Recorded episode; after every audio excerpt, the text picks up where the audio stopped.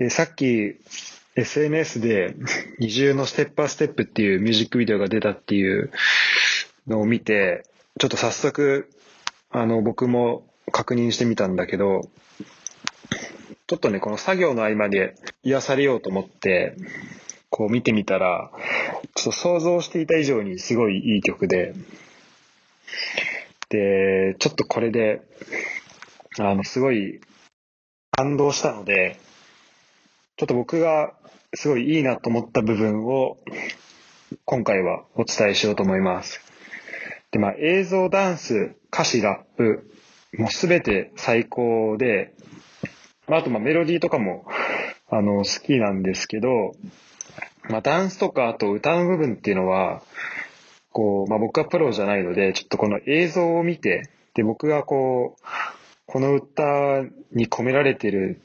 こういうメッセージが込められてるんじゃないかなっていうのをちょっと、まあ、妄想で、えー、考えてみました。で、まあ、まずちょっとこのミュージックビデオ見てない人は、えー、YouTube で、えー、ステップアステップ二重って、えー、調べたら出てくるので、えー、ちょっとこれを調べてみてください。ちなみになんか二重じゃなくて二重って言うらしいね。えー、さっき YouTube でしたけど。で、このまあビデオでは、この、それぞれメンバーの人が、まあ、いろんな部屋とか、いろんなシチュエーションにいて、で、その一つ一つが、そのメンバーが抱えてる問題であったりとか、困難とか、壁だったりとかっていうのを、まあ、表しているんだけど、で、そこにまあ扉が出てきて、えっと、で、その扉っていうのを開けると、その問題を解決することができるっていうことで、この、最初にいる部屋だったりその場所っていうのが、まあ、問題を、問題とかこう困難っていうのを示していて、扉っていうのがその解決策の象徴。でみんな、あの、その扉を見つけるためだったり、開けるために、まあ、それぞれがこう、まあ、努力をしたりとか、まあ、それぞれのこう、道を歩歩むわけですね。で、まあ、その様子を描いているのが、このミュージックビデオの流れになります。で、えっと、ミーヒとマヤだけちょっと状況が違うんだけど、まあ、そこもこの後、えー、話せればなと思います。で、基本的には、なんで、問題に直面するシーンと、あとその問題を解決していくシーンがあるので、ちょっとメンバーごとに、それぞれどんな問題に直面しているかっていう、こう、シーンの紹介と、あと、それをどうやっても、その問題を解決していくかっていう、えー、その解決していくシーンの、まあ、二つに、焦点を置いて、解説をしていこうと思います。まあ、解説って言っても、まあ、ほぼ妄想に基づく解説なんで、まあ、これをちょっとね、参考に、え、ビデオを見てもらえればなって思うんですけど、ま、ず、えっと、最初に出てくるのが、えっと、リオ。で、リオがこの、まあ、陸上トラックの上で、あの、まあ、転んでいる。で、えっと、陸上競技場の中で、こう、他の人のトラックのところには、他の人の足跡がある。で、まあ、その、他の足跡っていうのは自分よりも前に進んでいるっていうのを見ると、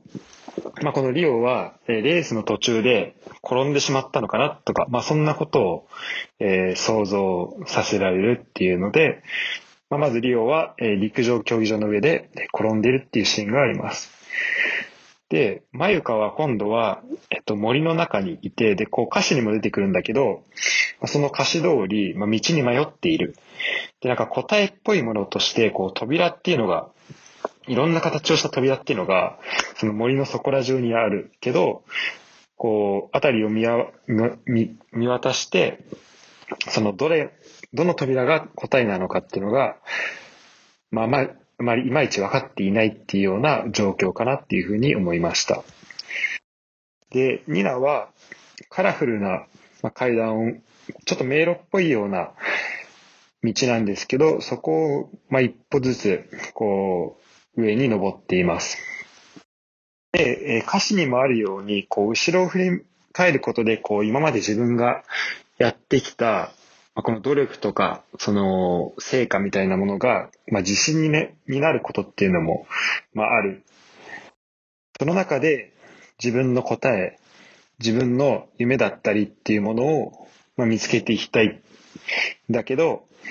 まあ、なかなかこれを見つけることができできなくて、でこのまあ迷路みたいなところを歩いてて、で、この扉を一応見つけるんだけど、ただそこを、その扉が、なんか宙に浮いてるように見えて、一見そこに行くには不可能なように見えると。で、まあ、ここで、その手を伸ばせばっていうような、ま、歌詞が、あの、入ってくるんだけど、まあ、このね、道さえ繋がっていれば、もう渡れるのに、みたいな、そんななんかもどかしさを感じるような状況になってます。で、綾香は、えー、時計が、すごい何個も時計がある、えー、廊下を歩いていて、で、その時計がなんかそれぞれ違う時間を指しているし、それぞれが、あの、すごい勢いで動いている。で、これ僕が思うには、なんかその、この時計っていうのはなんか誰かが決めたルールだったり、常識だったりするするものかなと思っていて、で、この時計ってその、その国での時間っていうのを示すものなんだけど、でもその時計が正しいかどうかって、まあ、国によって、例えば6時を指していたらとして、その6時が正しいかどうかって、こう、国によって変わってくるわけなんだけど、その、まあ、人やこう環境によって変わるものっていうのが、あの人や環境によって、こう、正しいかどうかが変わってくるものっていうのが、まあ、それがまあ常識とかルールだと思うんだけど、まあ、そそれをまあ時計は表していると思うんだよね。で、綾香はその時計を、まあ、見ながらちょっと不安そうに歩いていて、その周りから、周りが決めたような常識だったりルールだったりっていうところを見見ながら、ちょっと慎重にこう歩いていて、なんか自分のゴールがまだ、自分が何をしたいかっていうのがまあまだ見えていないのかなっていうような状況に見えました。で、陸は、えー、これ雲の中で、ちょっともう座り込んでしまっているっていう状態で、まあ、はしごがあるんだけど、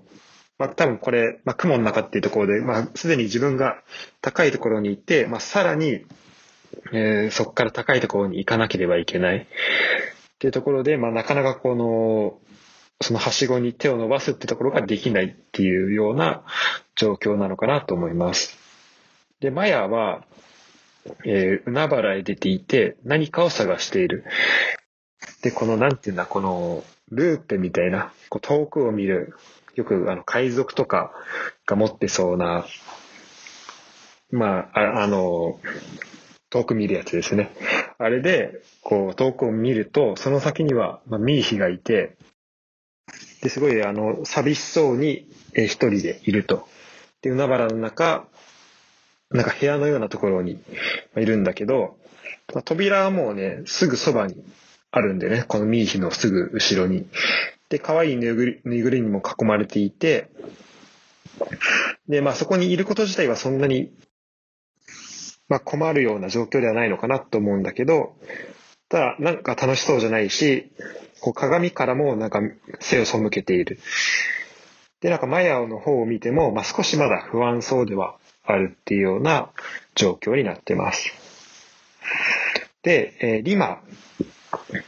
これちなみに僕の推しメンなんだけど、リマは、カラフルなレゴブロックのようななんか部屋にいて、で、パッと見こう扉はないっていうような状況です。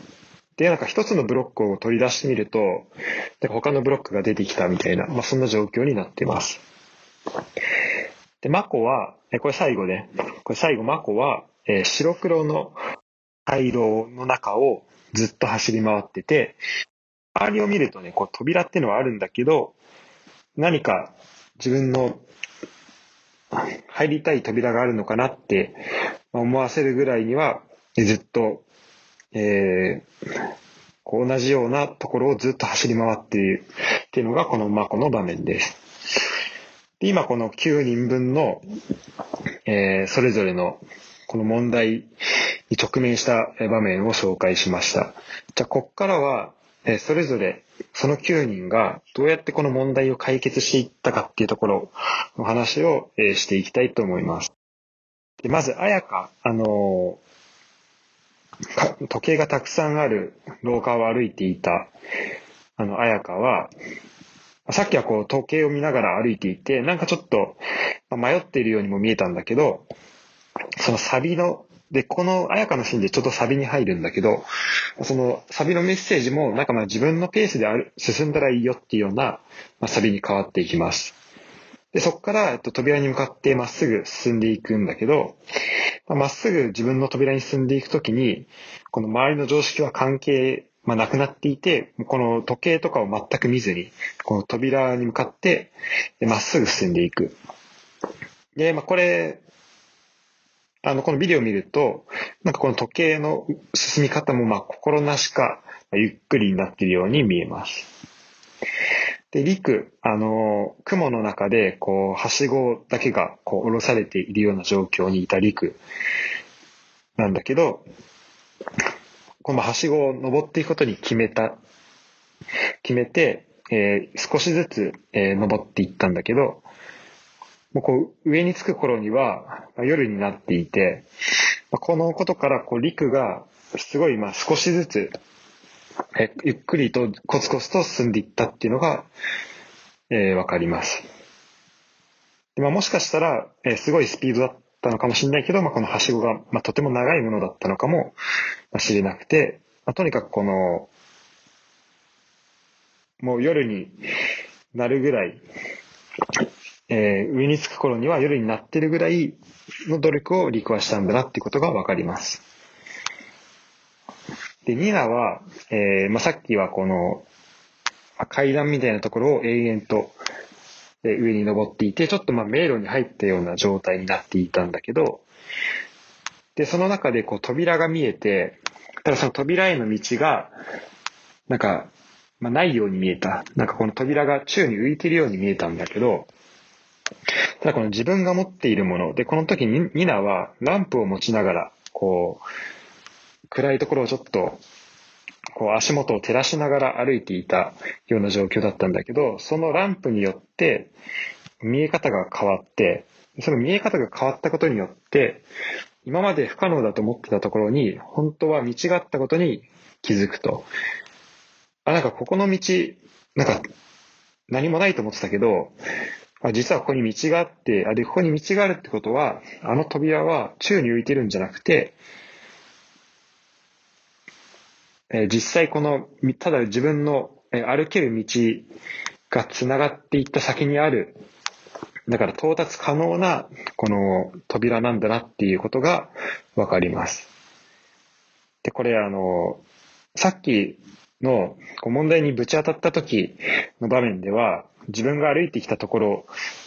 にはこう足跡があったんだけど、でこうニナがこう、扉を見つけて、その扉に向かって歩いていくときには、この足跡が消えてるんですよね。で、これどういうことかっていうと、この足跡が消えてるっていうところで、さっきまでは自分が歩いてきた足跡、で、これが例えば自分が今までやってきたものの成果だったり、あの、まあ、成功だったりっていうところで、まあ、それがこう自信、自分の自信に変わるものだったんだけど、それっていうのが、まあ、ある種の、えー、なんかまあ、自分の成功体験がこう先入観とか、こう自分の努力っていうのが先入観になってしまっていて、で、新しいゴールを、ゴールに向かって進みたいと思った時に、その足跡のせいで、この先入観が邪魔をして、そのゴールに向かう、ゴールにどうやって到達していけばいいかっていうのが見えなかった。で、この渡るときには足跡が消えていて、で、まあ、一見その宙に浮いているように見えるような、えー、扉に向かって、まあ、歩いていくわけなんだけど、この宙に浮いているように見える扉に、こう足跡がない状態で向かっていく。つまりこう、自分もこう宙を浮くことができるっていうような、まあ、この発想の転換ですよね。この発想の転換をすれば、今まで到達できないと思っていたような、このゴールにも、そこにもたどり着くことができるっていうようなメッセージがこもっていると思います。で、これまた、え同じ、さっきと同じ歌詞で、こう、手を伸ばせばって、その手を伸ばせばっていう歌詞が出てくるんだけど、こうさっき、この問題にぶち当たった時に出てきた、その手を伸ばせばっていう言葉が、ちょっとどっちかというと、なんかこう夢を叶えたいけど叶えられないっていう、ちょっと諦めているような、そのなんかたらればのように聞こえるんだけど、ここでのその手を伸ばせばっていうのは、どちらかというと、こう、頑張れば、その夢は叶うよとか、その夢に対する道は開けるよっていうような、えー、まあそんな、なんか意味合いに変わっているかなっていうふうに思いました。で、次、えっと、リマの、これ今のラップになるんだけど、まあ、あの、個人的にまずラップがすごい好きで、これなんかリマもなんか、もうすごいかっこよくて、で、こう、カミーラ・カベイヨみたいな、こう、ハバナっていう曲を歌っている、えー、ハバナ出身の、こう、カミーラ・カベイヨっていう、えー、洋楽の歌手がいるんだけど、で、まあ、その人も女性のアーティストで、結構まあ、その人もかっこいいんだけど、結構そのかこいいその女性アーティストが僕は好きで、この二重だと一番の、えー、推し推しですね。で、このリマは、えっと、さっきはその、なんかレゴブロックみたいなのに囲まれた部屋にいて、で、その中では、こう扉っていうのがないように見えたんだけど、でもそのリマはこう、なんかあるボタ、ある、そこにあるなんかブロックを一個こう、ポッて取ってみたら、なんか違うブロックもなんかそ、あの、壁からパッてなんか出てきて、で、それをなんか組み立てて、まあ、扉を作ったんだよね。僕はこれは、えっと、まあ、自分ができることを一つやってみたら、それに伴って新しくこうできるようになることっていうのが、まあ、少しずつ増えていくっていうことの、まあ、例えかなっていうふうに思っていて、で、結局なんかこう外からなんか特別なものをもらったとかそういうわけではなくて、その部屋にあったもの、つまり自分が最初から持っていたもので何かをこう解決していくっていうようなことだと思います。で、この、この扉っていうのが、まあ、夢とか、なんか目標とかっていう、まあそういう、と何かの解決策っていうものの比喩だとすると、そのじゃあ夢を叶えるためには、なんか特別に新しいものが必要って思っちゃうんだけど、でも実はそのために必要なものって、ものだったりとかその手段っていうのは、もうすでに自分の中で持っていて、あとはそれをこう自分の中で持っている手段とか、才能とか、あとそれそのために必要な努力とかっていうのをどうやってこう組み合わせて、一つの正解にたどり着くためのこう扉を作っていくかっていう、えー、ところだと思います。でこのリマから始まるラップがすごいかっこよくて、歌詞もすごいいい歌詞なんで、まあ、ここ、まあ、特に、あの、注意して聞いてもらいたいんだけど、で、そのまま、ラップのまま、まゆかのシーンに行きます。で、まゆかは、なんか扉、この扉っていうものをまあ見つけたわけじゃないんだけど、ただその代わりに、えー、鏡を見つけました。で、こう、まあ、森の中でずっと、あの、迷っていた、ま、まゆかなんだけど、まあ、迷った末に鏡を見つけて、まあ、自分のことを見えるようになったっていうのが、ここでの一個の、えー、まあ、大きな出来出来事かなっていうふうに思います。で、この後、マコのシーンに移るんだけど、で、えっと、さっき、こう、マコは、白黒の回廊の中をずっと走っていて、なんか何か答えを探しているような、まあ、状況だったんだけど、まあ、この扉っていうのはずっと目の前だったりとか、まあ、走っているところの、まあ、すぐ横にあったんだけど、まあ、これっていうようなね、こう扉をなかなか見つけることができなかったっていうのが、まあ、マコが抱えていた問題なのかなと思っていて、で、入る扉をね、こう、あるところで、これって決めたんだけど、まあ、その瞬間に、モノトーンだった、こう白黒だった廊下に、こう色がついて、で、今までこのこの扉っていうこの目標っていうものを決めるまでは、周りの世界っていうのは白黒にしか見えていなかったんだけど、あ実は白黒じゃなくて、もっとグラデーションのある、え濃淡のある、なんか紫だったんだなとか、この目的が見えた瞬間に、あの、自分が見える世界が変わるっていうような体験を、マコはしています。で、このマコのしている、えイヤリングがあるんだけど、まあ、これが、えっと、鍵になっているんでね。こう、扉の鍵。で、これどういうことを意味しているのかなって考えたんだけど、つまりこのマコにはもうすでにこう問題を解く能力はある。で、マコの場合こう扉の横をずっと走っていて、で、なんかこうもう問題を解決するえ自分が問題を解決しようと思えば、まあ、どの問題でも解決できるような状況にはいた。つまり、こう、いろんな夢があったりとか、いろんなやりたいことってたくさんあったんだけど、えー、最後、こう、何をしたいか、才能がある中で、その才能を何に使うかっていうところを、まあ、決めなければいけなくて、で、それを最後決めた瞬間に見えてくる世界が変わったっていうことだと思います。で、陸上競技場の中で転んでしまっていて、で、周りの人の足跡に、なんか自分が置いてきぼりを食らったような気分になっていた、まあ、リオなんだけど、まあ、とにかく立ち上がって、えー、走り出すことを決めます。そうすると、ちょっとこう、暗かった空が晴れ渡っていって、でそれと同時に他の人の足跡が消えていきます。で、これがどういうことを意味するのかなっていうと、まあ、この他の人のことは、他の人がどんな、えー、足跡をたどって、取っていったか、つまりどんなことをしていったのかとか、考える必要はないし、と他の人と自分を、まあ、同じレースの上に、まあ、乗せる必要もない。で、まあ、自分の問題を解決できるのは結局自分自身で、最後この自分、えー、この問題を解いたのは、えー、他のなんか何者でもなくて、自分の足がその地面を蹴って走ることによって問題を解いていった。だから空からこう答えを、与えられたわけじゃないっていうのがこのリオが、体験したことだと思います。で、この、自分がもうすでに答えを持っていたっていうのは、今まで話した、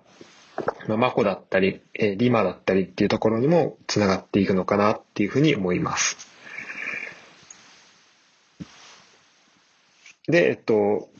まあ、ミーヒが、で、えっと、今度リマとミーヒに移って、あの、海の大海原の中、ちょっと閉じ込められたような状態にあったこうミーヒを、まあ、リマがこう、リマが見つけて、で、そのリマが、こう、船のよう、船で、えー、まあ、ミーヒを助けに来たように、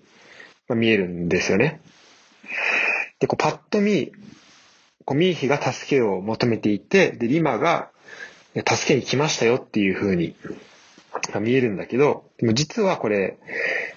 えっと、リマはリマで、このリマの周りには、リマが乗ってた船には、え扉がなくて、つまりリマには扉が必要だったんだよね。で、ミーヒにはその扉を開ける仲間が必要だったっていうところで、お互いがまあお互いを必要としていたっていうような、そういう状況だったのかなっていうふうに思います。それで最後は二人で同じ扉を開けたのかなっていうふうに思いました。つまり二人で協力して同じ問題を解決していったっていうような場面なのかなと思います。これでまた9人分の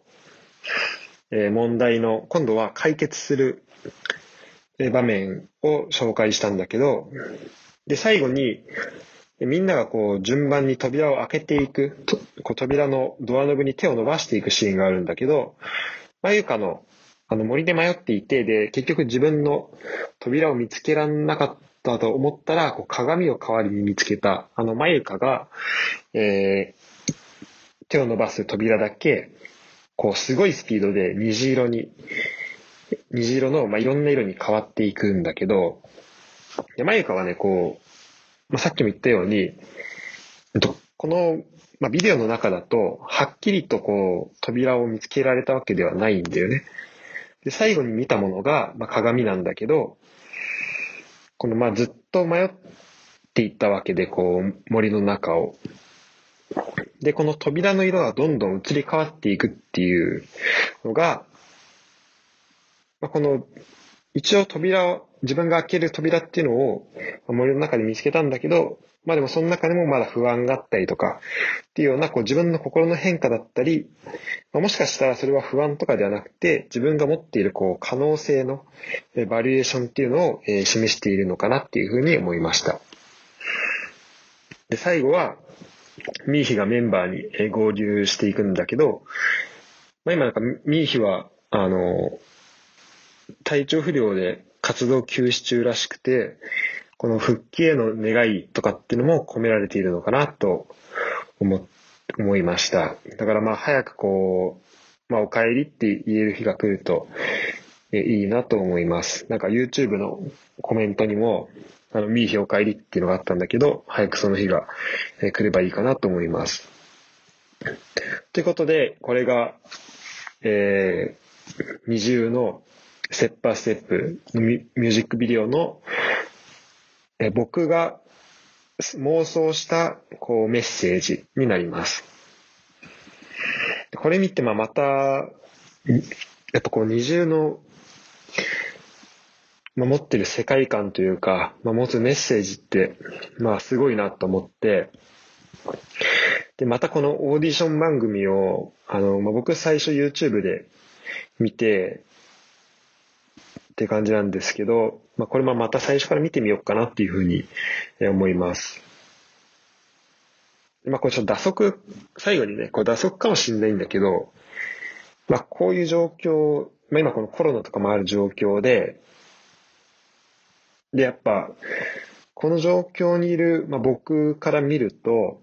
だからこれってコロナに対するあのエールなのかなっていうふうにもちょっと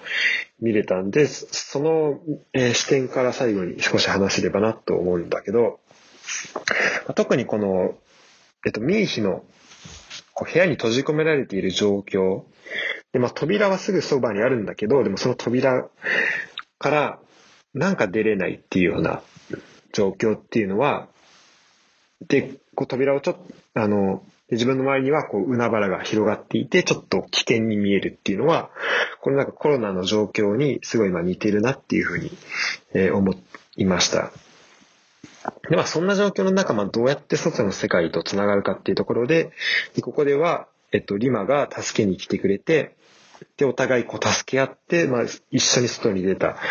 その中で解決策を見つけたっていうところだったんだけど、とね、このミュージックビデオ全体通してすごいいいなと思ったのは、結局、なんか、まあ、あまりこう、まあ、すごい偏見なんだけど、